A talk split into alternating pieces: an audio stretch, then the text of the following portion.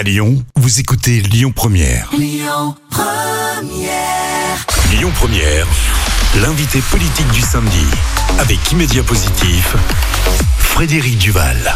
Bienvenue sur Lyon Première pour l'émission L'invité politique. On est heureux de vous retrouver. Euh, Aujourd'hui, je vais recevoir euh, un invité qui est Pascal Charmeau, le maire de Tassin la 2001. Alors, bienvenue dans cette émission qui est, vous le savez, un entretien qui est d'abord une rencontre avec celles et ceux qui agissent pour votre quotidien, mais aussi une interview qui prend le temps de comprendre et d'expliquer sans a priori ni parti pris. Dans cette émission, on va parler évidemment de l'actualité de la commune de Tassin. On va essayer de découvrir qui est l'homme derrière l'homme politique et puis on parlera aussi, bien entendu, des élections présidentielles qui arrivent. Alors, sans plus attendre, je vous propose de commencer cet épisode numéro 9 de la saison 2. Pascal Charmeau, bonjour. Bonjour. Merci d'avoir rejoint les studios de, de Lyon Première.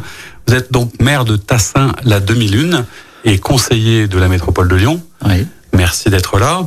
Tassin la 2001, c'est toujours un, mot euh, et un nom qui est assez étonnant. D'où vient euh, le nom de votre commune, monsieur le maire? Alors, je le trouve assez poétique, à vrai dire. Et Tassin la 2001, c'est tout simplement le regroupement de euh, deux communes, deux entités qui étaient à la fois Tassin, qui est toujours aujourd'hui identifié comme le vieux Tassin, le bourg, et puis le quartier de la 2001. Voilà, donc c'est cette fusion de ces deux entités. Avec euh, un monument euh, emblématique de Tassin qui est la fameuse horloge hein, que tout le monde voit et traverse. On parlera de ça quand on parlera mobilité. Mais vous le savez, on commence toujours par une question d'actualité. Et évidemment, euh, on ne peut pas ne pas penser aujourd'hui euh, à la fête des Lumières, qui est un, un événement majeur dans la vie euh, des Lyonnaises et des Lyonnais, de tous les habitants de la métropole. Qu'est-ce que ça vous inspire, vous, euh, cette fête des Lumières, hein, qui est née, on le rappelle, d'un moment en lien avec Fourvière, la Vierge Marie, le pèlerinage, etc. Comment vous y participez? Qu'est-ce que ça vous évoque, vous, comme souvenir? Moi, je suis, euh, on va dire, euh, lyonnais euh, d'adoption, tassilunois, euh, bien sûr, avant toute chose, dans les années 87-88. Donc, j'ai découvert la fête des Lumières. Et j'avoue qu'elle a bien changé. Elle a bien changé, mais pour moi, elle a euh, pour euh, principale euh, qualité d'être une référence de notre histoire de, de Lyon et puis euh, une, euh, un moment aussi de partage, de convivialité et de valeurs chrétiennes, bien sûr. Je ne suis pas personnellement pratiquant, mais je trouve que c'est important de garder ses racines, ses valeurs, au-delà de la question de l'ambiance et aussi d'un moment particulièrement euh, valorisant pour euh, l'image de la ville de Lyon. Voilà. Est-ce que ça rejaillit un petit peu d'ailleurs sur les autres euh, collectivités hein? Vous êtes limitrophe de Lyon. Est-ce qu'il est difficile de, de faire On imagine qu'on peut pas faire une fête des Lumières euh, à la place, mais comment euh, les Tassilunoises et Tassilunois vont fêter ça avec les Lumignons, bien sûr? Est-ce que vous avez organisé des manifestations en particulier? Comment vous vous y associez? Bien sûr, euh, Tassin la demi-lune fête les Lumières euh, depuis fort longtemps. Et c'est pour nous un rendez-vous très important. Nous le faisons euh, euh, dans le cadre euh, de ce rendez-vous très important pour euh, notre agglomération et aussi pour les Tassilunois qui sont très attachés. Nous avons donc des animations devant l'hôtel de ville.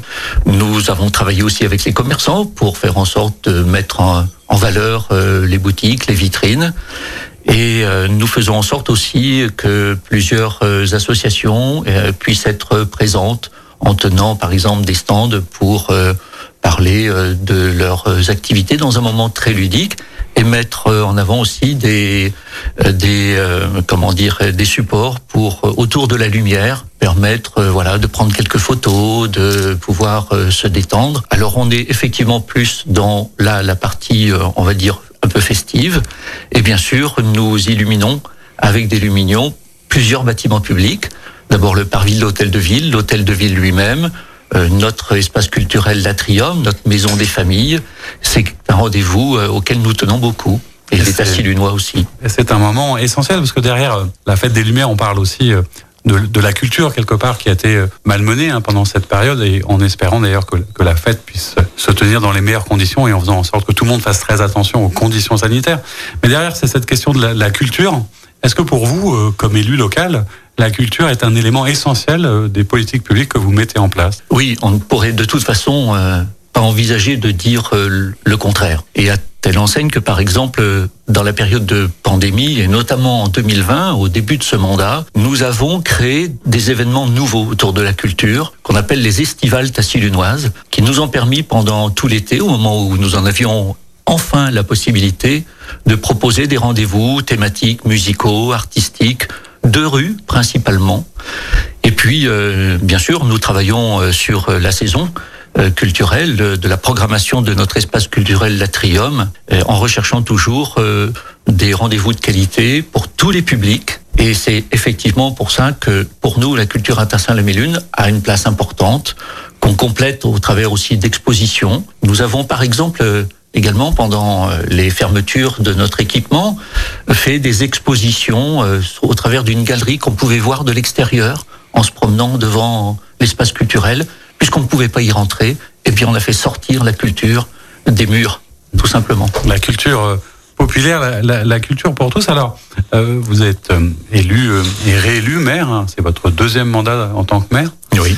Euh, comment est-ce qu'on en arrive et pourquoi d'ailleurs on en arrive à, s'engager ou qu'est-ce qui vous a amené à vous retrouver comme ça élu maire de tassin la lune Alors ce n'était pas une trajectoire familiale, bien, mais c'est la volonté d'être au service du bien commun. C'est important et ça a toujours été pour moi quelque chose d'essentiel, d'être au service du bien commun et puis euh, aussi de participer et d'être au cœur des lieux où les décisions se prennent. Et plutôt que de dire qu'on n'est pas content de quelque chose, à un moment, c'est de s'investir et d'être au cœur des décisions. Alors j'ai fait un parcours qui date des années 90. J'ai été élu pour la première fois en 1995 avec euh, mon prédécesseur euh, qui euh, m'a tendu la main, m'a donné l'opportunité, qui était Alain Imbert, maire de Tassin-la-Demi-Lune, dont nous avons tous une mémoire toujours fort ému et j'ai participé au premier conseil municipal en 1995. Donc ça fait maintenant 26 ans que je suis élu local.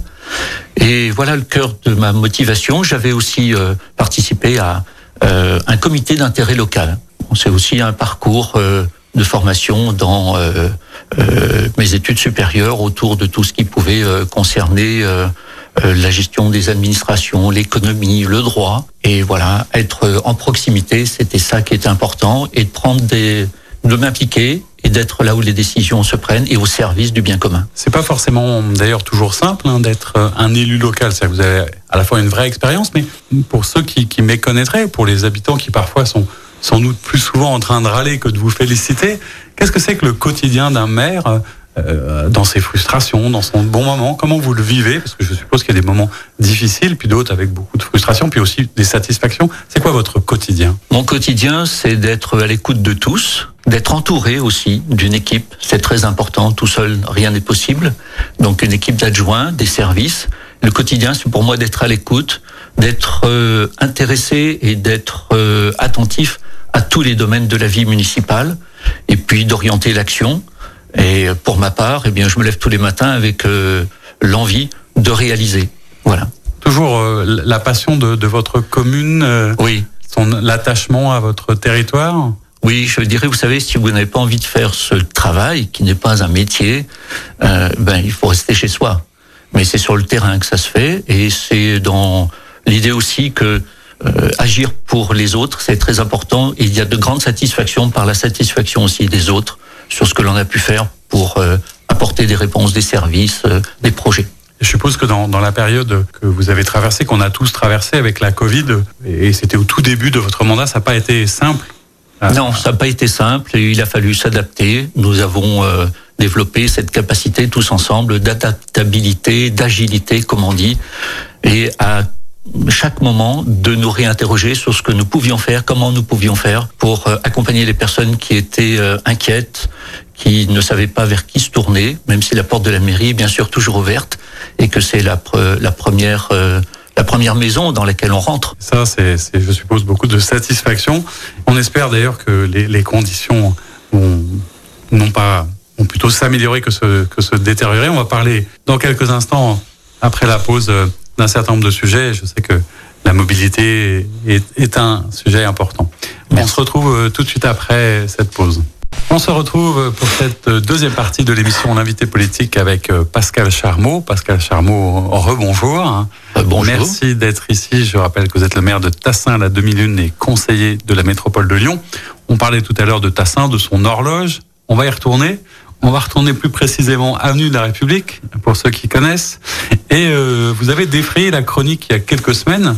Et vous avez beaucoup communiqué dessus, puisque vous étiez photographié sur cette avenue en train de compter les vélos, si je ne m'abuse. C'est ça. Euh, quel est le sujet Quel est votre souci avec les vélos en tant que maire de Tassin aujourd'hui? Racontez-nous un petit peu ce qui se passe. Je n'ai pas de souci avec les vélos ni avec les cyclistes. J'ai un souci avec euh, la politique et l'idéologie de la métropole sur le sujet. Euh, il se trouve que cet aménagement a été fait à la sortie du premier confinement pour être temporaire et voir dans quelle mesure il répondait à l'idée qu'il fallait avoir d'autres modes de déplacement que de prendre le bus dans lequel on pouvait plus monter. Euh, il y avait moins de chauffeurs parce que voilà les gens étaient malades. Euh, dedans il y avait très peu de place parce qu'il fallait pas être proches les uns des autres et que au lieu de voir tout le monde reprendre sa voiture, il pouvait être intéressant d'apporter une solution temporaire, transitoire. Ça je l'ai entendu, même si on m'a pas demandé mon avis. Je l'ai entendu. On est 15 mois après. 15 mois après, la métropole persiste à maintenir cet équipement dont nous avons pu mesurer avec les habitants, avec les commerçants, qu'il était particulièrement inapproprié et qui ne correspondait pas aux attentes. Pour rappeler, hein, l'équipement dont on parle, c'est qu'il y avait deux fois deux voies, pour faire simple, oui. il y en a deux qui ont été transformées en voies de bus. Hein. C'est ça. Voilà. On a pris, euh, dans un sens comme dans l'autre, une voie de circulation pour la transformer en voie cyclable et bus. Avec, euh, rappelez-nous un peu les chiffres, parce qu'au-delà de cette question euh, de l'avenue de la République, et puis on parlera éventuellement de l'avenue Victor Hugo qui descend, etc., vers, vers Vèze, et euh, il y, y, a quand même des enjeux de circulation. C'est pour ça que vous vous êtes mis aussi à peut-être à compter les vélos, il y a combien de véhicules qui passent, et au-delà, qu'est-ce que ça raconte des enjeux de mobilité à la fois pour Tassin, mais j'allais dire plus globalement de l'Ouest lyonnais? C'est un vrai sujet en soi. Ce qu'on a constaté, c'est la dégradation d'une situation que la ville de Tassin-la-Milune connaît depuis déjà trop longtemps, qui est celle de la congestion automobile. C'est pas pour dire qu'il faut supprimer l'automobile, mais c'est simplement de savoir si les mesures que l'on prend sont de nature à améliorer réellement cette situation. Or, cette mesure la dégrade. Elle la dégrade puisque nous avons euh, cherché avec la métropole à obtenir des éléments concrets de comptage, d'impact sur la pollution, sur les nuisances sonores, qu'elle n'a jamais voulu nous donner, alors que nous alertions sur le fait que ça ne répondait pas aux objectifs, c'était notre conviction, la métropole ne fournissait pas les chiffres qu'elle assénait depuis euh, déjà un an, depuis 2020, à l'issue des élections, pour nous dire qu'il y avait entre 800 et 1000 cyclistes qui passaient par jour, que les bus euh, roulent beaucoup plus vite. Donc à un moment, nous avons fait les comptes nous-mêmes. Nous avons fait les comptes et nous avons euh, vu qu'il y avait euh, un maximum euh, par jour. On a fait les comptes sur le mois de juin pour tout ce qui était cyclable, à un moment où les gens pouvaient prendre le vélo. Et puis au mois de septembre sur les questions de qualité de l'air, donc de mesures de pollution et mesures euh, d'ambiance sonore. Et nous avons vu qu'il y avait euh, en pointe journalière 250 passages, et non pas 1000, ni même 800, sur cet axe de vélo entre d'un côté et de l'autre, donc 125 si vous voulez, pour trouver une moyenne hein, dans un sens et dans l'autre. On était donc très loin des, des vérités ou des chiffres à annoncer. Et nous avons aussi euh, constaté en septembre, sur une période encore là longue, les, les comptages des vélos, je rappelle, on les a fait 24 heures sur 24. Mmh. Voilà. Et euh, sur euh, la pollution, exactement, on a euh, fait de la même manière. On a mis des instruments payés par la ville et on a constaté qu'on dépassait en heure de pointe trois fois les recommandations de l'OMS en niveau de particules fines, nous de dioxyde de carbone, et nous avons aussi mesuré des taux d'accroissement de, de nuisances sonores jusqu'à un peu plus de 80 décibels. Ça, on est en cœur de ville, ça, c'est sous les fenêtres. Factuel. Alors qu'est-ce qu'ils vous, vous répondent du coup à et, la métropole quand vous leur dites ça? Et quand on apporte ça en disant mais écoutez, l'aménagement, on voit bien qu'il congestionne encore plus et qu'il dégrade la situation. Donc, nous avons proposé une mesure alternative que pour l'instant la métropole rejette. La mesure alternative, c'est de faire une voie uniquement cyclable à double sens. Donc, on, ne prend qu'une seule voie sur les quatre. Et sur la question des bus, nous avons dit, et j'ai dit que il n'y avait pas d'avantage réel probant à faire une voie dédiée pour les bus. On est sur 700 mètres de linéaire sur l'avenue de la République, depuis les Trois Renards à l'horloge, dont vous parliez tout à l'heure, avec euh, quatre feux tricolores. Autant dire qu'un bus sur une voie dédiée qui a quatre feux tricolores à passer et quand avec une seule voie, on a tous les croisements des véhicules parce qu'il y a des tours à droite, des tours à gauche et qu'on est en plein cœur de ville. au milieu de toute l'artère commerçante et de la vie commerçante. On voit bien qu'il y a là un volume de, de, trafic et, et d'interférence entre les usages qui font que même le bus ne gagne pas en efficacité. Et on a même eu, et c'est un dernier point sur lequel j'ai alerté le président de la métropole, également président du Citral, et Monsieur Bagnon, le vice-président en mobilité, des chauffeurs qui nous ont dit que c'était à la fois dangereux et inefficace. Au-delà de, de, de, cet aspect... Euh, Quand je dis des chauffeurs de TCL. Bien sûr, de, bus. Euh, factuel, qu'est-ce que ça raconte des, des enjeux de mobilité? Parce que Tassin est une porte d'entrée euh, vers la métropole, enfin vers la ville de Lyon. Il y a des gens qui traversent, qui transitent. C'est une zone très attractive. Il y a de plus en plus de voitures. Euh, quand on est un élu local comme ça et aussi, euh, certes, dans l'opposition conseil métropolitain, comment on imagine une solution plus globale? Qu'est-ce qu'il faut? Est-ce qu'il faut prendre de la hauteur? Qu'est-ce qu'il y a comme autre solution pour permettre à tout le monde de se déplacer comme il doit le faire Alors la première réponse, c'est de dire encore une fois que je ne suis pas contre le cyclable et contre le vélo. Je rappelle, parce que c'est important, qu'effectivement la voie cyclable qui part euh, de, de l'horloge pour descendre sur l'avenue Victor Hugo a été un dossier que j'ai porté euh, dans l'ancienne mandature, où j'étais aussi conseiller de la métropole, euh, parce qu'il fallait aussi apaiser cette circulation et au droit d'une école que nous allions ouvrir et permettre des accès en proximité autrement que par la voiture, avec l'aménagement piéton et l'aménagement cyclable. Et puis parce que nous avions constaté effectivement qu'il y avait aussi beaucoup de vélos qui roulaient sur les trottoirs, et des trottoirs très petits. Donc là, il fallait changer cela, il fallait euh, amorcer cette, euh, cette, euh, cette action d'installation de, pistes cyclables. Nous en avons deux autres que nous avons demandé à la métropole de faire. Pour l'instant, elle les refuse. Au motif, a priori, si j'ai bien compris, qu'elle veut réaliser le réseau express vélo. Réseau Express Vélo, c'est le projet de campagne de, euh, des écologistes. C'est pas le projet de la ville de Tassin-la-Milune. Nous, nous voulons des liaisons cyclables entre les quartiers qui relient les lieux de vie, les équipements et qui répondent aussi à un besoin de mobilité. Donc ça, pour l'instant, c'est pas entendu. Alors maintenant, pour prendre plus de hauteur, que faut-il faire? Oui, il faut apporter des possibilités de se déplacer à vélo en prenant en compte les réalités du territoire. il n'y a que les maires qui le savent très bien avec les usagers que l'on rencontre et, et, nos administrés. Deuxièmement, c'est de regarder la question des déplacements de la mobilité sur l'Ouest lyonnais autrement que par le prisme du vélo. C'est-à-dire, euh, quand on a 47 000 véhicules qui passent à l'horloge, c'est des moyens structurants de transport en commun qu'il faut réaliser. Donc, le, la proposition est bien sûr le sujet qui était déjà acté dans la précédente mandature de la réalisation du projet de métro, du métro E, euh, de l'Ouest lyonnais qui va de Tassin jusqu'à Bellecour et prolongement jusqu'à Pardieu, et, et, et, de comprendre ça dans une logique euh, globale de grand plan métro, et pas pour mettre des territoires en, en concurrence ou en compétition. Et c'est malheureusement ce qu'il y a dans la méthode de l'exécutif aujourd'hui, c'est de vouloir mettre en compétition les projets, les territoires. C'est pas à l'échelle des enjeux. D'opposer les, les. Alors ce, ce, fameux métro E, on a l'impression qu'il est un peu délaissé. On a dit à un moment, bah, c'est trop compliqué, ou il y a peut-être plus assez d'argent. Et puis il y a une espèce de solution alternative. Enfin, du moins, elle est présentée comme telle, qui fait beaucoup parler en ce moment. C'est ce fameux téléphérique, selon la manière dont on l'appelle.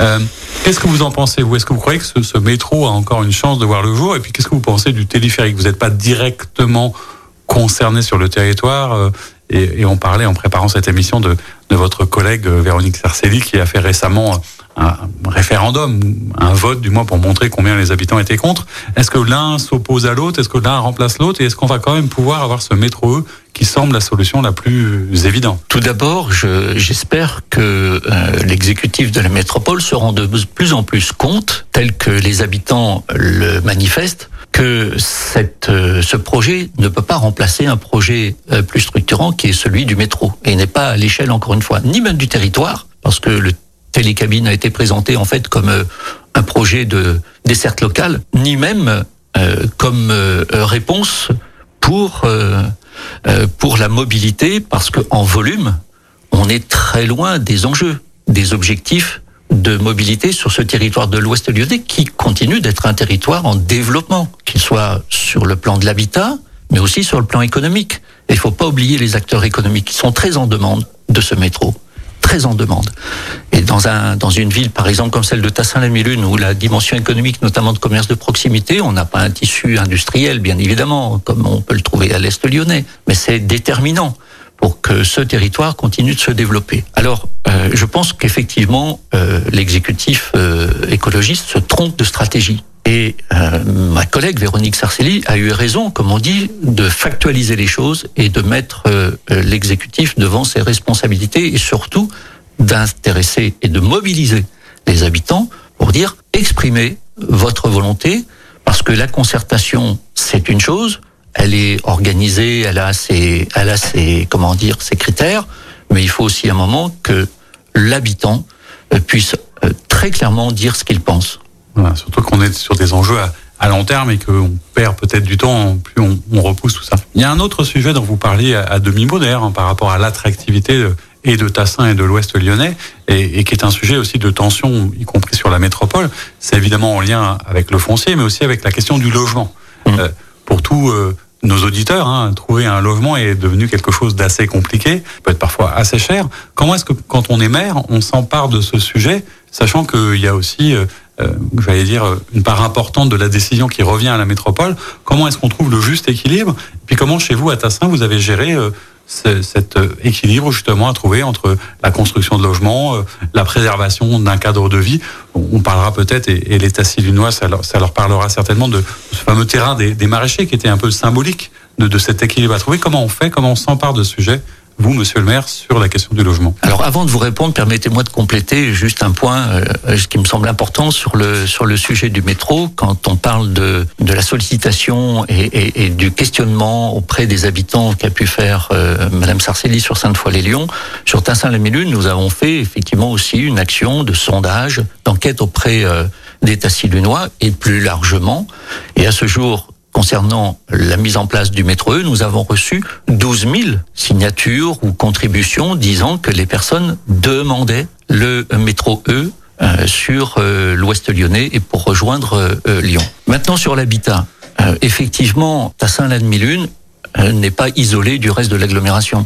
Nous contribuons à un effort de logement. Nous y avons beaucoup contribué, notamment euh, dans le cadre du précédent PLU, plan local d'urbanisme, qui a ouvert d'ailleurs largement, à mon sentiment trop, euh, la constructibilité sur le territoire par rapport à son identité. Et une identité qui est celle d'un cadre de vie apprécié, mais aussi d'une proximité avec Lyon, où il faut permettre aux personnes de venir euh, sur Tassin-la-Mille-Lune pour euh, habiter, parce qu'elles trouvent des réponses d'abord euh, en équipement public, en proximité avec les lieux économiques euh, de la ville de Lyon, mais aussi de l'Ouest lyonnais.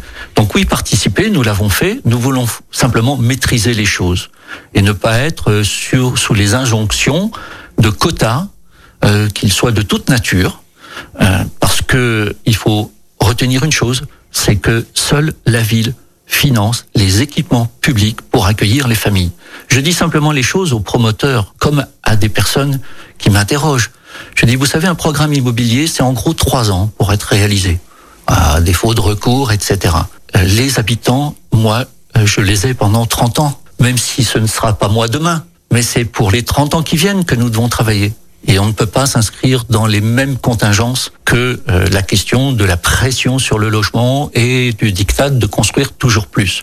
Nous y contribuons, mais nous voulons maîtriser aussi notre destin et améliorer notre cadre de vie. C'est ce qui fait l'attractivité de Tassin-les-Mille-Lunes. Avec un foncier qui est rare et donc cher. Sur ce fameux quartier de la Libération, etc., et ce, ce terrain des maraîchers bien connu euh, des habitants, il y avait justement ce débat, je trouve qu'il était assez symbolique. Au final, qu'est-ce que ça va donner? Qu'est-ce que vous avez fait comme choix? Parce que certains disaient qu'il faut, faut, le laisser comme tel, il n'y a plus beaucoup de zones maraîchères, il faut en faire un parc. Vous avez fait quelque chose de mixte, hein, c'est ça un peu l'idée? Notre priorité, ma priorité, c'est d'apporter des équipements de proximité. Parce que notre ville n'a plus la même physionomie qu'il y a 20 ans, sachant que ce terrain était fléché dans les outils d'urbanisme depuis près de 40 ans, en emplacement réservé, comme on dit. Ça, ce qui veut dire que le jour où il y a une vente, la ville lève le doigt pour dire je suis intéressé pour acheter. Donc je me suis inscrit d'abord dans la continuité de mes prédécesseurs. Et c'était important parce que c'était vraiment une vision. Euh, et euh, aujourd'hui, dans l'actualité du développement de la ville, eh bien pour nous, pour moi et mon équipe, c'est de pouvoir apporter des équipements de proximité, de mailler le territoire. Donc il était essentiel ici de faire deux choses. C'est de changer l'aspect minéral de ce quartier, qui est un quartier en évolution et en devenir, d'y apporter un espace vert qualitatif important. Il y aura 6000 mètres carrés sur les 13 000. Bien sûr, de trouver un accord avec le propriétaire. Ça nous a amené à devoir euh, accepter qu'il y ait une partie du terrain qui accueille un équipement euh, immobilier, 38 logements, en bas duquel la ville crée un espace petite enfance. Et puis, nous allons y mettre une école parce qu'à Tassin-les-Mille-Lune, eh bien, il y a beaucoup d'enfants. Il faut savoir quand même qu'il y a euh, environ 2600 enfants scolarisés dans le primaire entre 50% dans le public et 50% dans le privé. Et ça continue d'augmenter. On le voit, maire, c'est un sacré travail d'équilibriste. Alors, on se retrouve après la pause. À tout de suite. Nous sommes euh, de nouveau avec vous pour cette troisième partie de l'émission L'invité politique, toujours avec euh, Pascal Charbon, notre invité, le maire de Tassin-la-Demi-Lune. On parlait il y a quelques instants, monsieur le maire, de, des, des sujets de mobilité, de l'urbanisme, où on voit d'ailleurs que à la fois le maire a a du pouvoir, a la possibilité de faire un certain nombre de choses, mais la métropole tient un rôle très important aussi euh, dans le cadre législatif. Et puis il y a aussi euh, une difficulté en ce moment avec la métropole. Hein, beaucoup de nos invités sont venus nous en parler sur l'approche et la manière dont euh, la nouvelle gouvernance parle ou ne parle pas, respecte ou ne respecte pas les élus de terrain que vous êtes. Comment ça se passe avec la métropole de Lyon en ce moment? Ça se passe mal, c'est clair. Et la preuve, c'est que 48 maires ont signé une tribune et depuis euh, conforté euh, cette tribune par un écrit et des positions reprises d'ailleurs dans les conseils municipaux pour dire qu'il faut d'urgence rétablir, voire établir un dialogue avec les maires, respecter les territoires, parce que si nous, nous acceptons et nous reconnaissons bien sûr la légitimité de la métropole et de son exécutif qui a gagné les élections, la légitimité des maires sur leur territoire, elle est pleine, elle est entière et en plus euh, sur des compétences qui sont générales. Et nous savons aussi que, bien sûr, il y a une stratégie métropolitaine, elle doit s'exercer, mais elle ne doit pas se faire contre les territoires. Sinon, euh, c'est euh, une métropole euh, qui euh, devient méprisante, et c'est ce qu'on ressent aujourd'hui, nous les maires. Et euh, ce n'est plus une métropole qui est au service des communes, même si, encore une fois, elle a une stratégie à développer. Donc, aujourd'hui, on demande d'urgence au président de la métropole d'accepter que ce que l'on propose soit légitime et soit responsable et nécessaire. Et, et entendu, du coup. Et entendu. Et vous avez, vous avez une explication Pourquoi est-ce qu'à votre avis, il le fait de cette manière ou alors ce qu'on entend un peu, c'est il a tendance à dire bah voilà moi j'ai été élu donc je mets en place mon programme. Mais est-ce que c'est ça Est-ce que c'est bon pour la démocratie? On avait l'impression que ça s'arrangeait un petit peu, mais j'ai cru comprendre que la dernière conférence métropolitaine des maires, il n'y avait pas eu beaucoup d'avancées. Qu'est-ce que vous espérez? Qu'est-ce que vous attendez? Puis comment vous expliquez ce comportement? Alors la conférence métropolitaine des maires, c'est une instance effectivement légale, réglementaire, qui consiste à réunir tous les maires de la métropole, des 59 communes de la métropole, pour échanger directement avec eux. Il faut rappeler que tous les maires ne sont pas élus de la métropole. Donc c'est une instance qui a énormément d'importance. Et c'est un lieu d'échange, c'est aussi un lieu pour expliquer les choses et euh, dire vers dans quelle direction il faut aller. Euh, et la dernière fois, puisque euh, il y a eu beaucoup de déceptions et beaucoup de, je dirais, de, de critiques faites par les maires lorsqu'il s'est agi de recevoir un peu la feuille de route de la métropole sur les projets d'investissement qui doivent atterrir dans les territoires, euh, et où nous, avons constaté que la métropole, après avoir questionné les maires en disant c'est quoi vos projets et quelles sont vos priorités, eh bien, euh, elle a répondu en disant c'est bien de m'avoir dit de quoi vous avez besoin, je vais vous expliquer comment vous allez vous en passer. Alors quand on arrive effectivement en discussion euh, à des rendez-vous qui sont institutionnels comme cette conférence métropolitaine des maires, on rappelle que ça n'est pas une façon de travailler avec les territoires. Nous attendions parce que apparemment après la démarche des maires, il y avait un ressenti euh, très fort et je crois une, une bien une, une, préoccupation qui, qui, qui s'était faite jour dans, dans l'esprit du président des métropoles qu'il fallait renouer le dialogue, mais en apportant des réponses concrètes et en donnant des signes concrets. Et nous sommes allés à cette conférence métropolitaine des maires le 26 novembre dernier. Nous n'avons rien entendu qui nous rassure et qui nous donne des, une visibilité sur ce qui pourra se faire. Peut-être qu'il faut faire des bons vœux pour 2022. On regardera de ça. Peut-être aussi. Euh, Faisons-les. Que euh, la campagne, j'allais dire, est déjà lancée d'un point de vue national et on va parler un petit peu de l'actualité politique nationale. Euh, vous êtes LR, hein, c'est pas un secret. Évidemment, dans l'actualité politique, il y a la désignation, il y a quelques jours, de la candidate de la droite républicaine, Valérie Pécresse. Euh, quel est votre avis, à la fois peut-être sur cette procédure du Congrès qui a été beaucoup décriée, je suppose que vous avez voté, et puis euh, qu'est-ce que vous pensez de votre candidate maintenant? Alors, premièrement, j'ai pour ma part, au moment où on nous a questionné en tant qu'adhérents euh, militants sur la procédure, dit que je préférais que nous ayons une primaire fermée, même si ma conviction personnelle, c'est qu'il ne faut pas qu'il y ait de primaire. Voilà. On en a payé un lourd tribut et ça n'est de toute façon pas la meilleure façon de se préparer et de s'impliquer dans une campagne. On perd du temps et euh, ça peut être euh, ça peut être très néfaste ou dévastateur. On a au moins corrigé ce risque-là en faisant une primaire interne. Plutôt un succès d'ailleurs. Et plutôt un succès en termes de participation et euh, même de remobilisation des militants, de certains sympathisants qui avaient pu s'éloigner et qui sont revenus. Après, euh, nous verrons dans quelle mesure ça peut être conservé et amplifié. Ça, c'est aussi un travail justement de terrain qui appartient aux, aux différentes circonscriptions de faire. Euh, sur la désignation, eh bien, il est important que euh, cette désignation, et par la candidature euh, maintenant confirmée, en tout cas le, le, la candidate Valérie Pécresse, nous soyons au travail tous pour faire en sorte que euh, Valérie Pécresse gagne aux élections présidentielles. Pour ma part, j'avais fait un vote différent, mais c'est la liberté, bien sûr. Pour ma part, j'avais voté pour Éric Ciotti. Ah. Et je pense que il est important que nous soyons tous au clair, et moi, en tout cas c'est mon cas, sur une fidélité à nos valeurs, une loyauté, et que le cap soit très clair par rapport aux valeurs de la droite et à ce que nous pouvons défendre et ce vers quoi nous voulons aller dans, pour la France de demain. Mais Valérie Pécresse fera ce travail de, de dialogue et, et, et de préparation d'un projet qui va forcément évoluer, un projet et un programme, et nous serons là pour faire en sorte que ce programme gagne.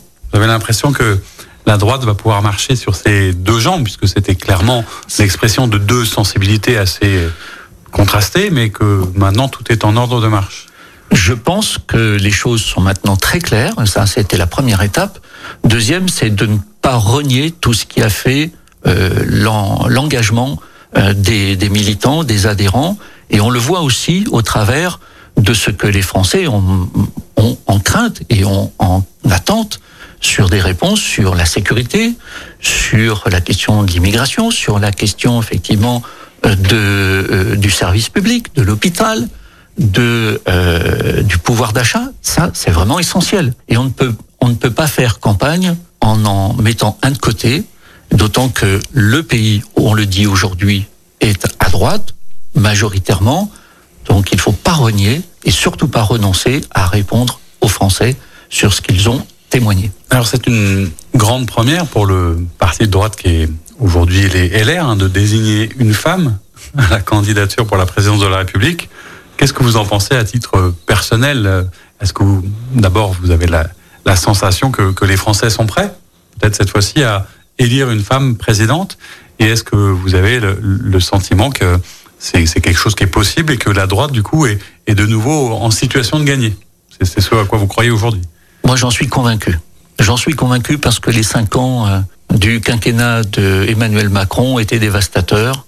Aucune réforme, aucun projet qui fasse grandir la France et euh, des gestions qu'on a vues quand même très délicates et pour pas dire dans l'impréparation, même si personne n'a les solutions magiques par rapport à des moments très difficiles, les gilets jaunes, aujourd'hui la crise sanitaire, et la France est en moins bon état, même si on affiche des reprises économiques. Mais quand on parle d'une situation qui a été particulièrement dégradée avec la crise sanitaire, on peut se réjouir d'avoir 1%, 2% ou 2% et demi d'amélioration, euh, je dirais, de, de, de l'évolution euh, de, de la situation en France en termes de, en termes de, de réussite économique ou, ou de pouvoir d'achat. Euh, il fallait bien ça. Mais on l'a payé avec de la dette et pour très longtemps, et sans faire de réforme.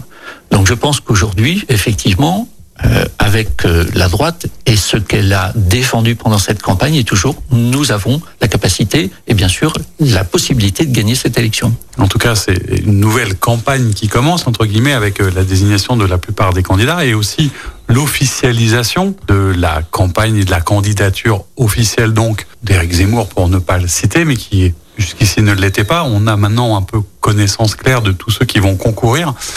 Au-delà des, des, considérations partisanes, vous êtes un, un homme politique engagé. Euh, vous vous intéressez, je suppose, à, à, la mobilisation de tous pour le vote. On a l'impression quand même que le vote aujourd'hui a perdu euh, de son prestige, de son impact, de son importance, mmh. que les gens ne vont plus voter, les jeunes s'intéressent à autre chose. Est-ce que tout ce qu'on voit et, et, les dernières images, quand même, des meetings d'un certain nombre de candidats encouragent pas à la pacification, à, à la mobilisation, au vivre ensemble Comment vous vivez, vous, en tant qu'homme politique, ce que vous voyez de la politique est quand même peut-être un peu abîmé aujourd'hui, ou clairement euh, délaissé par certains La politique n'est pas abîmée, c'est simplement euh, le message que l'on envoie qui n'est pas forcément le bon, et notamment quand on oublie de garder un cap clair sur les projets et sur euh, ce que l'on veut apporter comme réponse aux Français. Si on est clair sur le projet, qu'on ne, bien sûr, il faut toujours adapter en fonction de certaines circonstances, mais ne pas perdre l'objectif de vue, la vision, euh, et que l'on a du courage. Et à partir de là, les gens font confiance aux élus. Et c'est ça qui doit faire euh, en sorte que les euh, électeurs reviennent euh, dans les bureaux de vote. Et vous y prendrez toute votre part. Alors, il y a beaucoup de, personnes et d'invités qui ont venu sur ce plateau. Certaines étaient candidates, notamment déjà pour les législatives derrière. Est-ce que c'était quelque chose qui pouvait vous intéresser? Est-ce que comment vous prendrez part à, à, ce combat et à ces élections présidentielles. Alors prendre part, euh, on va dire, euh, à la compétition ou au combat, vous, vous utilisez le mot que vous voulez, euh, de d'une campagne, je le fais depuis des années. J'ai aussi eu des responsabilités militantes sur mon territoire, et c'est toujours des rendez-vous qui sont très importants pour faire en sorte que les électeurs et nos sympathisants, comme on dit, il faudra rassembler son camp. Ça a été fait avec cette élection euh, de Valérie Pécresse et qu'elle soit elle candidate et que ce soit pas un homme n'a aucune importance. L'important c'est euh, de pouvoir porter le projet et, euh, et d'être une alternative très forte et crédible pour pour la France. Bien, nous ferons et je ferai ce travail comme je l'ai toujours fait en tant qu'élu impliqué loyal envers ma famille politique et puis euh, toujours euh, décider à ce que mon camp gagne. Voilà. Après, euh, oui, vous m'interrogez sur le fait de savoir si j'aurais pu participer euh, à, à cette législative. législative. Oui, j'ai été candidat à la candidature. Le choix a été différent sur la 12e circonscription. C'est un homme de valeur, aussi loyal, euh, en la personne du maire de Pierre Bénite euh, qui a été qui a été choisi. C'est aussi une deuxième chance par rapport à une précédente euh, campagne euh, qui n'avait pas abouti au succès escompté. Donc euh, voilà, deuxième chance. On suivra ça avec attention. Alors le, le dimanche, évidemment, c'est c'est le jour du vote. C'est aussi le lendemain du samedi, euh, en espérant d'ailleurs que les conditions sanitaires permettront une campagne démocratique euh, accessible à tous. Qu'est-ce que fait un maire, un homme politique engagé comme vous, le dimanche, quand il ne fait pas de politique? Et du moins, est-ce qu'il y a un moment où vous ne faites pas de politique. Oui, il y a bien, de moments, bien des moments où je ne fais pas de politique. Heureusement, heureusement. Mais c'est vrai que c'est un engagement qui euh, est permanent. Euh, alors euh, le dimanche, comme je suis aussi euh, grand-père, euh, je peux le partager avec ma famille, c'est important. Je me balade dans Tassin-la-Demi-Lune, je vais voir ce qui se passe, je vais simplement respirer la ville. Mmh. La que j'espère avec une meilleure qualité de l'air et c'est pour ça que j'y travaille. Et puis euh, je passe aussi du moment euh, des moments chez moi, mais je travaille quand même très souvent et y compris le dimanche. Donc c'est voilà des séquences un peu pour moi, pour ma famille, toujours, au milieu toujours sur le terrain, jamais très loin. Une constante de travail toujours sur le terrain, en tout cas sur les sujets. Derrière cette question, c'est aussi la, la question de, de, la capacité parfois à prendre du recul, parce que c'est un engagement très très fort et et j'allais dire, et vous le racontez très bien, du quotidien et permanent.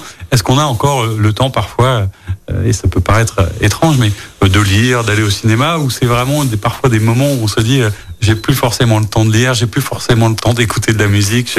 ça me manque un peu quelque part ce genre de choses ou pas? Non, il y a toujours un moment pour ça et je le préserve. En tout cas. Euh, dès que dès que j'en ai l'opportunité et je dirais je je, je l'inscris dans voilà dans mon dans ma vie de tous les jours pour que, comme tout le monde, euh, j'ai aussi des temps de respiration, de détente, etc. C'est important.